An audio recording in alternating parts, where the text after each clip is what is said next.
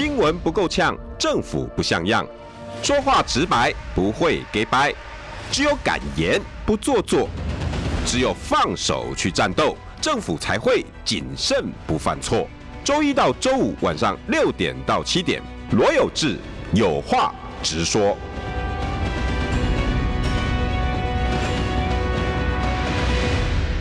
各位听众朋友，大家好，我是黄世修，今天来帮有志哥代班他的有话直说啊啊！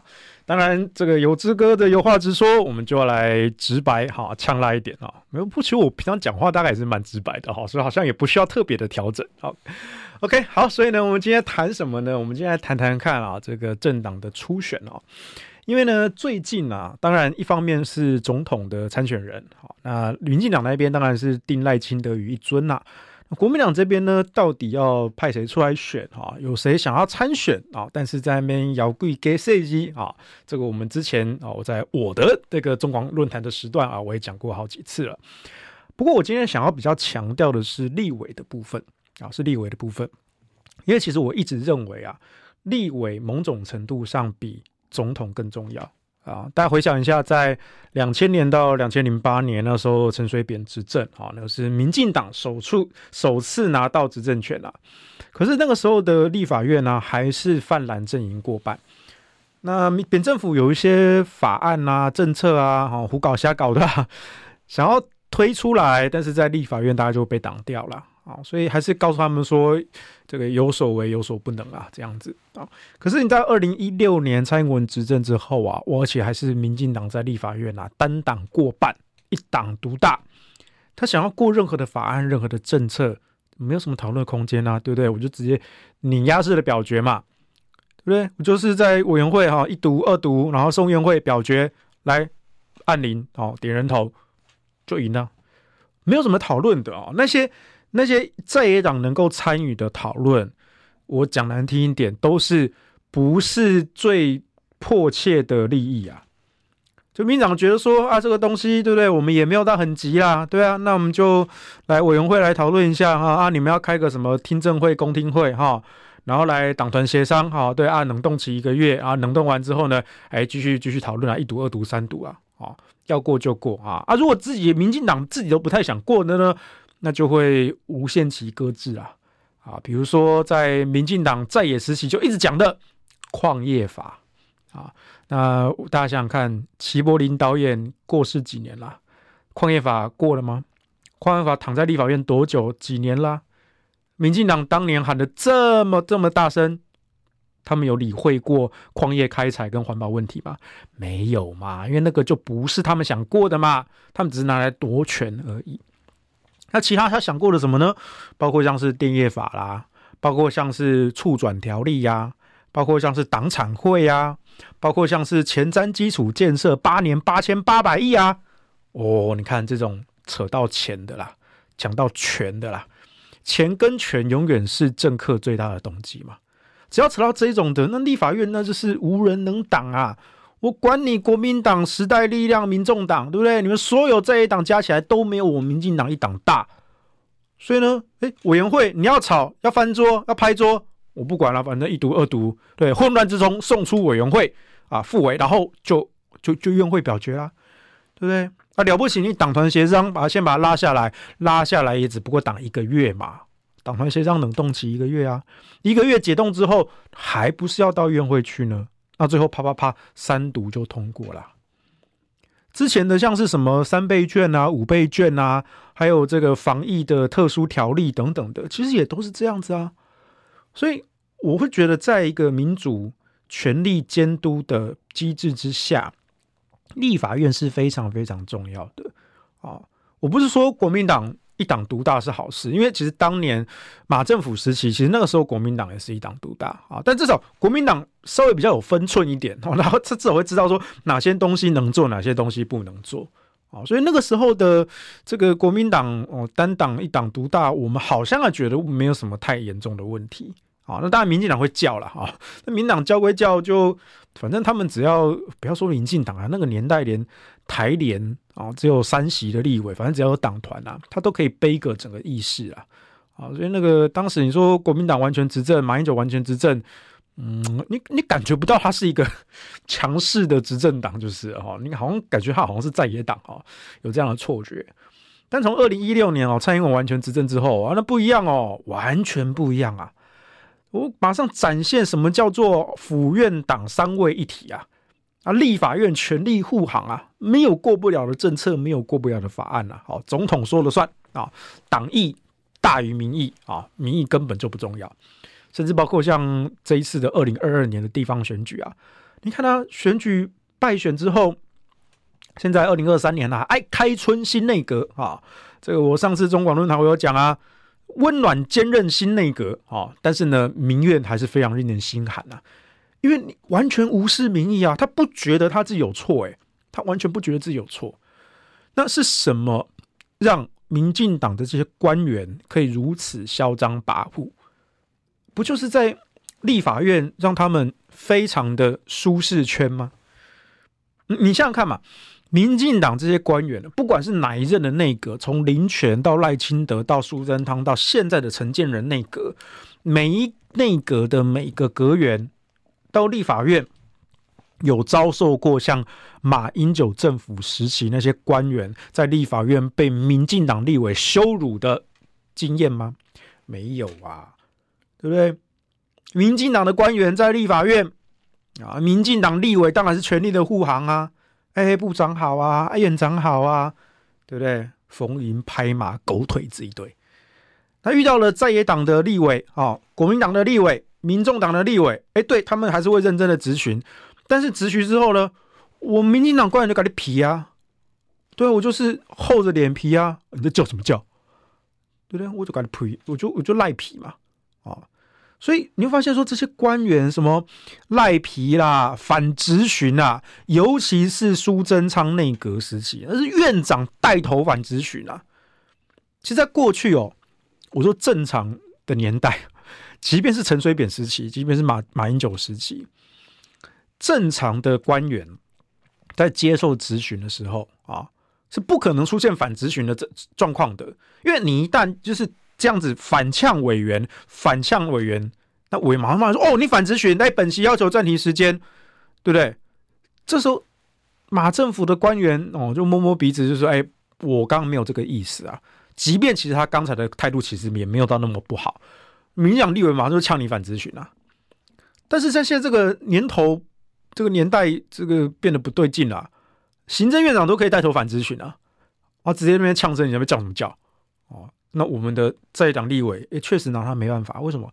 因为国会就是席次少数啊，哦，你要什么背一个什么预算？当然你可以用一些议事规则啊，用什么去去阻挡，但其实也只是拖延呐，啊，你没有办法真正做到什么阻挡。你能够挡得下来的，那只代表那个案子其实也不是民进党真的想要过的，我只能这样讲了。而民进党想要过的，想要谋取利益的，甚至谋财害命的，没有一个过不了啊。都是碾压式的表决，所以在今年，其实我我我更关注，哎，其实也不只是今年啦，其实包括像是二零二二零二零年的那一次的大选哦，我当时其实很关注立委的选举啊，虽然说所有人的焦点主要都是放在这个韩国瑜跟蔡英文的对决嘛，对不对？那时候还有这个黑韩啊、反韩啊什么之类的啊。可是，其实我当时是蛮关心立委这一块啊。那从二零一六年、二零二零年两届下来，立委都是民进党单党过半，哦，那是很可怕的事情。你就发现说，权力制衡完全失灵，啊，然后官员本身呢又没有分寸啊，没有廉耻，所以呢就没有办法收束他们的权力，他们权力是无限的扩张，想要怎么撒币就怎么撒。啊，什么补贴、炒地皮、啊，污油水，到处来，那你拿来没办法。然后监察院，哎、不好意思，也是蔡英文的人，对不对？陈局，我们大局为重，局姐就派去当监察院长。哎，那你想看我们的监察院这几年干了什么事情吗？没有啊，我们监察院就也是一个失灵的一个机构啊。对啊，那当然，民进党之前多年的主张是要废掉监察跟监察院跟考试院嘛。啊，但是监察权跟考试权。你不能就这样荒废掉啊！可是这几年真的是，我们监察院到底有什么功用？没有功用啊，一样是被民进党拿来当做斗争政敌的工具啊！那立法院、监察院、行政院，好，这三个院都没有办法发挥它的功能。好，那司法院呢？哎，对不起啊，司法院现在所有大法官都是蔡英文提名的，而且大法官有任期保障啊。你在蔡英文卸任之后，还是有好长一段时间，仍然是这些英系大法官垄断了宪法的解释权。所以你要怎么办呢？啊，我也不知道啊，所以我只能关心今年二零二四年哈这个大选哈，在二零二三年就要开打了啊。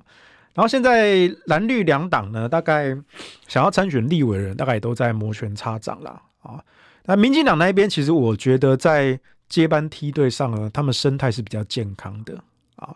比如说，民进党最有名的是新潮流啊，新潮流是一个非常讲纪律的一个组织，他会去扶植年轻的世代，会去培养接班的团队，他会也会用派系的纪律告诉这些诶有入流的党员同志，你们现在担任公职、担任立委、担任议员啊。那请你也要培养你的接班人。那你做一届、两届、三届啊，了不起两三届，你必须要交棒，因为你不交棒，那个位置就卡住了。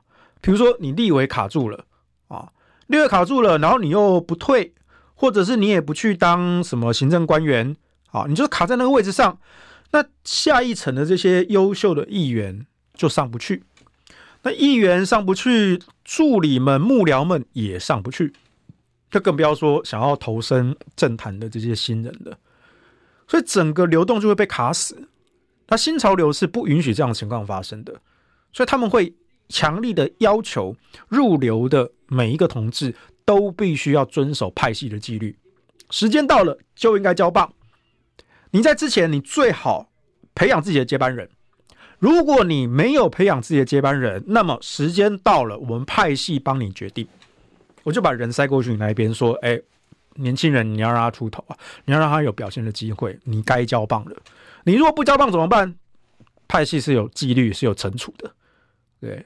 但是在国民党，他没有这个机制，所以你发现国民党很长很长一段时间，非常多年来，就是人才流动都是卡死的状态。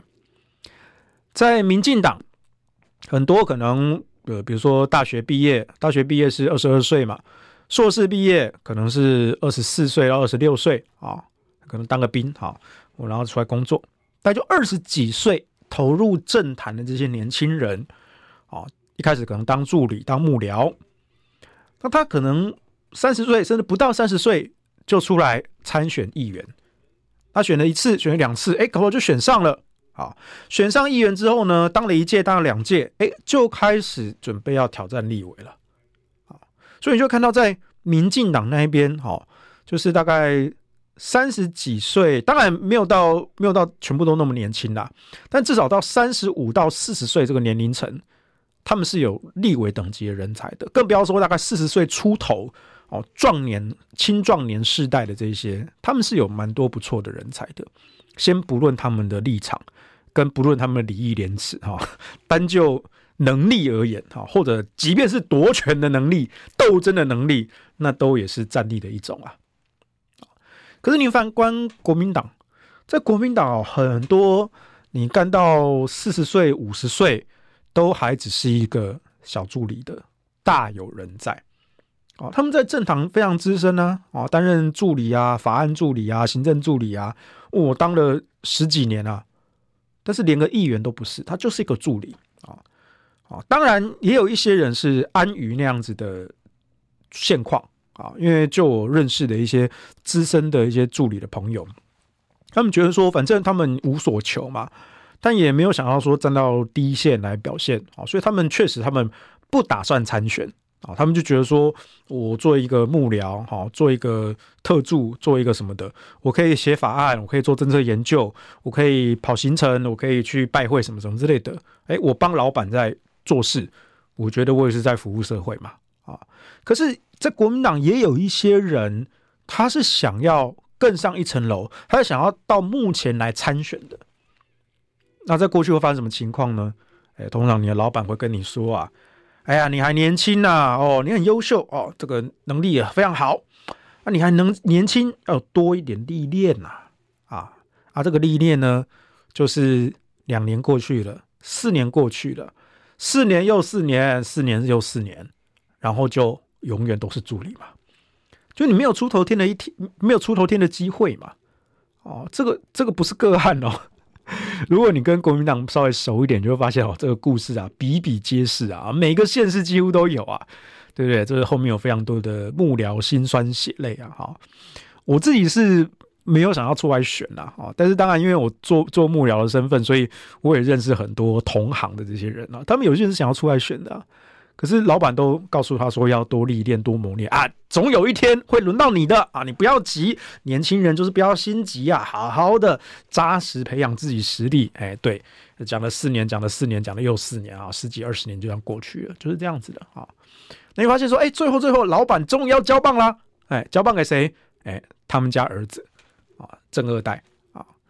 不过这个情况呢，在最近这两三届的选举啊，尤其是地方选举，从一六年到二零年啊，到现在是二零二二三年哈，那二零二四年的选举也准备开打了。我觉得现在国民党在议员的等级啊还不错，有越来越多的新人愿意出来参政，而且挑战成功哦，所以你会看到国民党最近两届的议员啊，都出了蛮多优秀的人才。啊，比如说最近很红的哈徐巧芯啊，那巧芯呢，他现在要准备挑战立委了，我也觉得这是很好的事情。等一下我会继续再讨论巧芯的这个部分。可是，在议员要往上到立委的层级，你就会发现遇到非常多的阻碍。当然，这可能也跟席次是有关系的，因为毕竟议员是这个同一个选区多个席次嘛。那你只要满足一个基本的当选门槛，越过去之后，你就当你就可以当选了啊。可是立委的选制呢，基本上是 PK 啊，就是那个区就只能选出一位立委。那大多数的时候呢，是两强相争啊。那第三势力甚至都不容易不容易出头了，还是蓝绿两大党的地盘啊。那蓝绿两强 PK，而且这个选区又比议员来的大得多啊，所以就。门槛真的是相对高的，所以在这种情况下，如果老将啊一直占据着，对老将确实有实力，可是老将如果他不愿意培养接班，那就可能会发生说，哦，他干了好几届，确实这位老将，这位资深的立委啊，他的支持度很高，他的地方服务的口碑也不错啊。然后呢，大家也认为说，对，要打赢民进党的对手，就非得是这位老将出马不可。好，所以这位老将呢，他可能也没有在培养能够接班他的人选，他也没有想要去让别人来接班。OK，好，他可以继续做做做做哦，做了四五六届。可是老将总有一天得退休吧，或者可能因为个人生涯规划要要离开这个立委的岗位嘛。最惨的情况就发生在这种真空期啊，老将啊，不管因为什么原因啊，终于离开了这个立委的职位，结果当地竟然没有人接了起来，没有人，这不是很可悲的一件事情吗？啊，或者说我们举个例子啊，前阵子鸿薇姐啊，王鸿薇跟吴怡农啊要补选蒋万安留下这个选区啊，那蒋万安立委这个选区呢，当然蒋万安当年真的是。以民心之姿，哦，踏入政坛，哦，然后第一次挑战呢，就当上了立法委员啊，然后立法委员当了一届，然后第二届，然后他就选台北市长，哦，也当选了啊。可是呢，在这个中山大同这个区域啊，哈，还有北松山这个区域啊，其实它是历年来是比较偏绿的一个选区啊，所以对手其实是相当的有占基本盘的优势的。那蒋万安。哎，非常厉害哦！他能够在这个一六年、二零年呢，能够存活下来，打败他的对手。可是当蒋万去当市长之后，你会发现在当地这个选区，竟然没有能够去抗衡吴一农的人选，而且是吴一农这种货色，竟然没有人能够抗衡他，不够强，所以才只好从隔壁选区征召王鸿薇去。对抗吴怡农，啊，最后当然结果是令人满意的，我们也感到非常欣慰，也非常恭喜鸿薇姐终于能够进入立法院。但我要反过来问两个问题：第一个问题，鸿薇姐王鸿薇在当议员，她当了十六年的议员，她其实前几届她就有想要挑战立委了，但就是一直被卡住，没有办法。所以，一个议员当了十六年，没有办法往上一层楼，那他卡住啊，下面人也会卡住。这其实，在梯接班梯队上是不是很健康的事情？第二个，在蒋万安留下来这个选区之中，为什么在地没有够强的人选能够去抗衡吴怡农？吴怡农是什么货色？你还是得把王宏威从隔壁选区拉过来。所以在这两点上，国民党是要很深刻的检讨反省的。不过呢，我觉得啦，哦，鸿薇姐进立法院，当然我是非常非常开心的。哦，那时候鸿薇姐那时候还在犹豫，说到底要不要参选嘛。哦，那时候也是她上有志哥的节目，然后刚好我中广论坛讲完，我就在休息区遇到鸿薇姐跟有志哥。鸿薇姐那时候开口第一句话就是问我说：“师兄，你觉得我应该参选吗？”我就说，我绝对支持你进立法院。然后那时候就叹了口气，说：“好累啊，好累啊。”那随后呢，他进了这个录音室，然后在有志哥的专访之中，他也说他不想参选，他不愿意参选啊。那当然后来的发展，他还是得选。好，党中央还是征召他，因为非他不可，只有他能够赢。好，所以这个没有办法。所以我们就要想啊，那那。为什么这样子的情况会在国民党各个选区发生呢？国民党真的做好世代交替的准备吗？我们先休息一下，进一段广告。新闻不够呛，政府不像样，最直白的声音，请收听罗有志有话直说。好，欢迎回到有话直说，我是今天的代班主持人黄世修啊。我们上一段讲到啊，就是世代交替这件事情啊，我讲的是立委层级啊。民进党那一边最有名就是新潮流啊，新潮流他们对于接班梯队的培养是非常非常重视的，而且是有派系的纪律，强制你，你如果时间到了，你必须要交棒。如果你没有培养自己的子弟兵，那对不起，派系直接指定人选塞给你，就说好，今天这个小子就是你雇啦。对，记得拉拔他一下啊！这是派系的纪律，但国民党没有啊。国民党就是大家哦，就是一直稳固着自己的江山，好守着那一亩三分地，然后在瓜牛角上争权夺利啊。讲到争权夺利啊，这四个字啊，哎，最近也有点敏感，因为呢，徐巧芯啊，他说要挑战费鸿泰委员啊，他要选立委。那在松山新义区的现任立委是费鸿泰啊，好，所以巧芯当然要叫挑战挑战费委员啦、啊。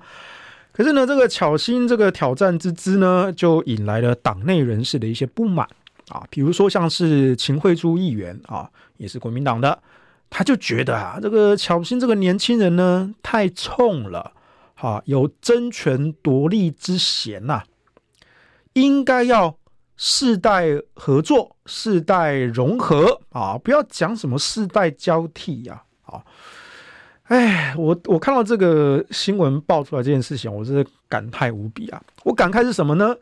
就是你们这些国民党的啊，毕竟都是党内人呐，很多话就憋着不敢讲啊。那正好呢，黄世修不是国民党的，所以呢，黄世修就可以讲话讲得比较直白一点啊。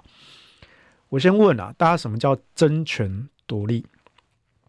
争是争谁的权，夺是夺谁的利？啊，请大家思考一下这两个问题啊。今天徐小新他在议会的表现，或者他在全国议题的表现，他的反应能力、他的攻防能力、他的资料收集能力，请问在整个国民党之中，不要说第一。但是我请大家数数看，有几个比巧星还要强？今天不是因为我认识巧星很多年，我是巧星的朋友，我才讲这种话。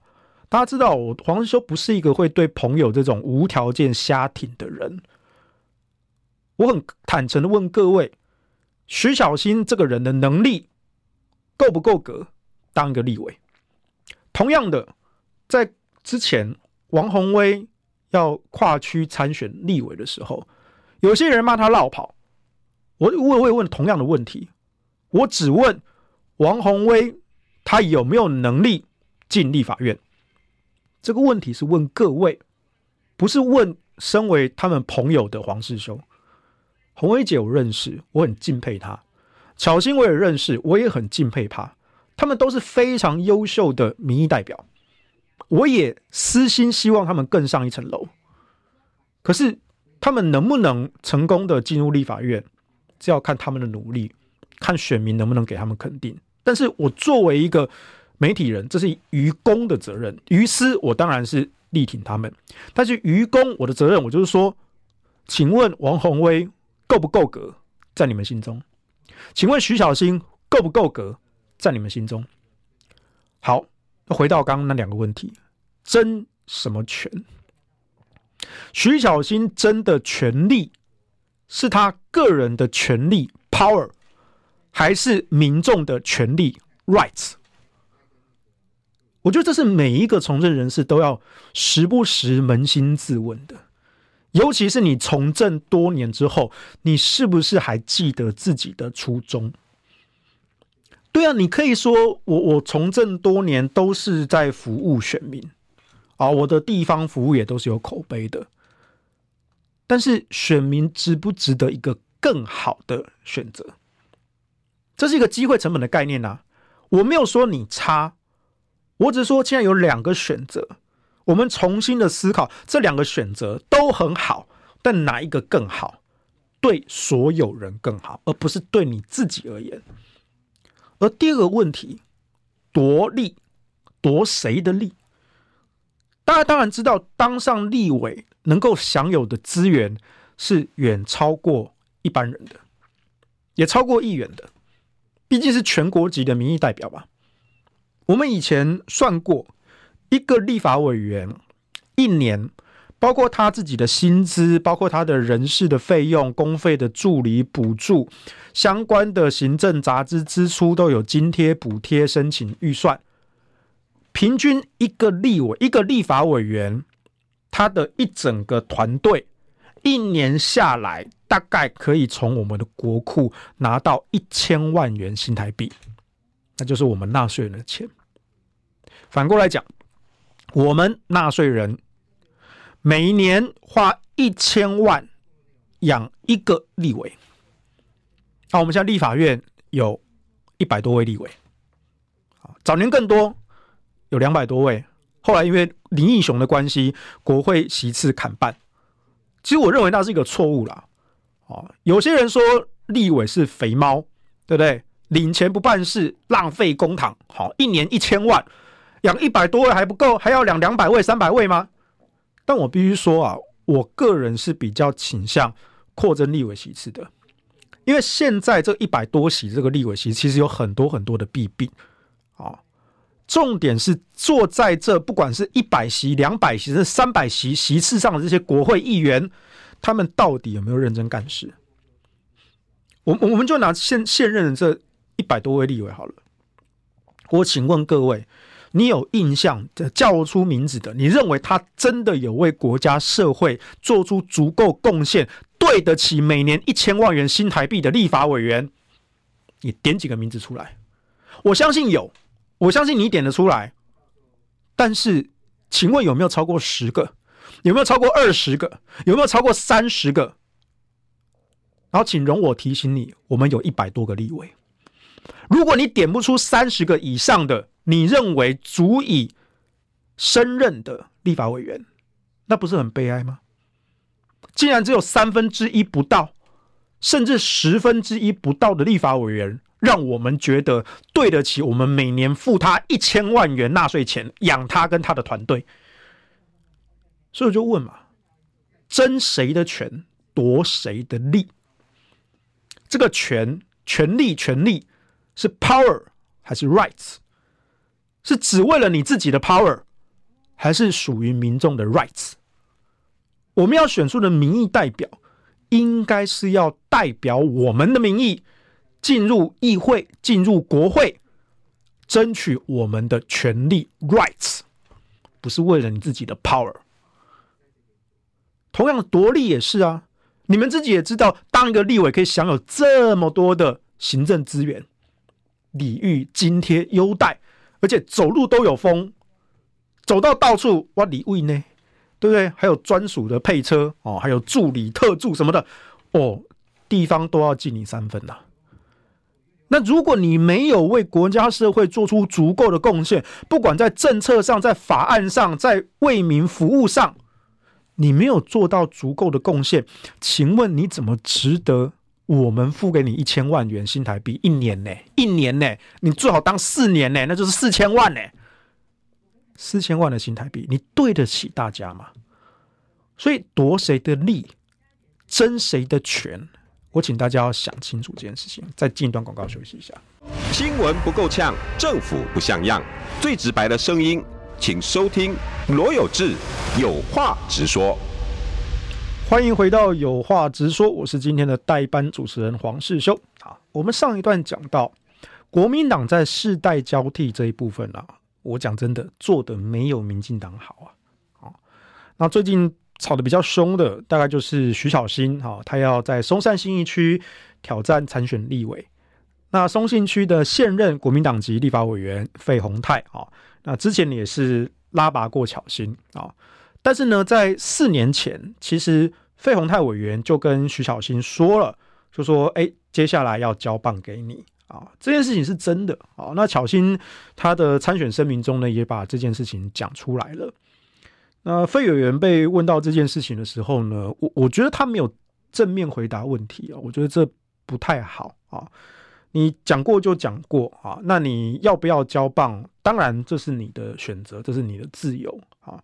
但是你就是讲过这句话嘛，因为这件事其实连我四年前我连我都知道，连我都知道啊。帮大家讲一下嘛，因为在四年前的时候啊，当时在松山信义区。跳出来初选挑战费鸿泰委员的，就是王鸿薇，就是王鸿薇。那鸿薇姐呢，跟巧心呢，之前在地方的选区上呢，有一些小摩擦啊。那巧心跟费宏泰委员呢，关系也比较好，所以在四年前的那一仗呢，徐巧芯是站在费宏泰这边的，好，他全力的力挺费宏泰委员。所以后来费委员也赢过了初选啊，然后最后也成功的击败了对手啊。费委员当然是相当认真的资深立委啊。不过呢，当年费委员跟巧芯说啊，接下来要交棒给你啊。那小新也，我觉得他这个人其实没什么心机啊。他对于塔利班啊，那叫心狠手辣啊。但是其实作为一个朋友，我觉得小新这个人其实没有没有那么重的心机啦。他就觉得说，本来年轻人就是要。努力力拼上游嘛，他们竟然有志投身政治，投入政坛啊，一步步往上爬。他从以前青年团团长时代开始，然后总团长卸任之后呢，担任各个蓝营政治人物的发言人，啊，做了一些历练。后来呢，又开始挑战选台北市议员，然后也成功的当选。那做了一届，哎，口碑非常的不错，尤其他在议题的攻防能力、资料的收集能力，都表现非常的优秀。而在这一次二零二二年的议员选举之中呢，其实巧心在参选的一开始，他就跟他的选民报告，将来如果有机会，我会挑战立法委员。啊，所以最近这一段期间，哈，党内哈有一些声音批评说，你徐巧芯哦，你才刚议员连任，你就说要来挑战立委，哦，你这样不是绕跑吗？我就觉得有时候这种蓝营长辈的的声音呐，啊，你要不要自己听听看是在讲什么？第一个，议员跟立委都是民意代表啦，而且又都在同个选区啊，请问哪里有绕跑的问题啊？甚至你说当时，哎，王宏威也在这个松信区哦，然后要跨到隔壁来哦，这个北松山哦，跟这个。中山区，那有人就骂他绕跑啊，但我那时候是不觉得啦。我觉得宏威姐在立议员十六年的时间啦，他那个不算落跑。好，那现在你要回到徐巧芯身上啊，徐巧芯哦，才做了四年台北市议员，在松信区啊，你才刚刚连任啊，你就说你要来挑战现任的党内立法委员啊，你这样不是有落跑之嫌？你对得起你的议员支持者吗？小新也就直接大方的回应啊，我在去年参选的一开始就跟选民报告说，如果有机会，我是会挑战立委，服务更多的人。所以这到底哪里有落跑的嫌疑啊？我觉得没有啊，对不对？再来就是世代交替的问题啊。好，秦惠珠议员有批评徐小新啊，他就说年轻人不要那么整天讲什么世代交替哦，好像说都要都要把我们这些老人取代掉哦。当然，我我觉得啦，就是你身为现居高位的比较资深的政治人物啊，你当然会觉得有有一种威胁威胁感嘛。这些年轻人哦，步步进逼，对不对？然后每个都好像是来势汹汹，哈，好像要把你吃干抹净一样啊。我我觉得倒也不用这样怕。来来来来，我们来看一下民进党啊，民进党啊，那就是跟你玩真的嘛，初选。没有什么现任优先的啊，全部都给我下去比民调。如果一个老将他有现任的优势，做了一届、两届、三届，做了四年、八年、十二年，如果一个老将他的民调比不过新人，那请问要检讨的是老将还是新人？应该是要检讨一下老将吧。那你说，可是有有有这个新人加权优势啊？对啊，当然呢。但我要说的就是，即便在新人加权优势的情况下，你老将有现任优势，你老将做了四年、八年、十二年，如果你连区区的新人加权都拼不过，那我也觉得你是该交棒了。所以在民进党那边呢，他其实对这件事情是习以为常啊。所以每一届的议员跟每一届的立委。他们都还是战战兢兢的，为什么？他知道说，即便是老人一样没有现任优先，一样得下去跟年轻人比民调。那大家是凭实力说话，初选落败就乖乖摸摸鼻子，另谋出路。当然啦，你如果有战功啊，党是不会亏待你的，对不对啊？比如说我们随便举个例子啊，梁文杰，对不对啊？俗称江湖人称酒店杰，梁文杰议员落选了，他现在去干嘛？哦，去当陆委会的副主委啊，好、哦，这也不错啦，促进两岸酒店文化交流啊、我觉得这也是不错的事情。哎，我先说，我对酒店没有任何歧视啊，我有认识八大行业朋友啊，我觉得就是这是一个正当的一个行业啊、所以呢，梁文杰我觉得不错啊，党帮你安插一个出路嘛，好、这是好事。可是，在国民党部分呢，你就发现，就大家觉得说，要么我就秉持着现任优先，好，我就卡住卡死这个位置，啊，我就不会让出来的。我觉得这样确实不太好。当然，这些老将们也可以说，那就来比拼实力啊，对不对？呃，我们也不能够去阻止党中央办初选嘛。啊，办初选就办初选啊，年轻人挑战啊，啊，只是说年轻人不要在那边放话来攻击来攻击去嘛。好，尤其不要讲什么世代交替啊。但我就觉得说，有有有必要这样子和谐到这种程度吗？就是你们是不是真的太久没有闻过烟硝味了？太久没有打仗了？如果连徐巧芯这样子对党内同志的良性竞争，我要强调这是良性竞争，因为如所有那些批评徐小新的人，我必须问你们一个问题，请问这一段时间徐小新说要参选挑战立委以来，他到底对党内的同志，无论是对党中央还是党内的前辈，甚至对现任的费鸿泰委员，请问徐小新有口出恶言吗？应该没有吧。至少就我找到的，应该是没有啦。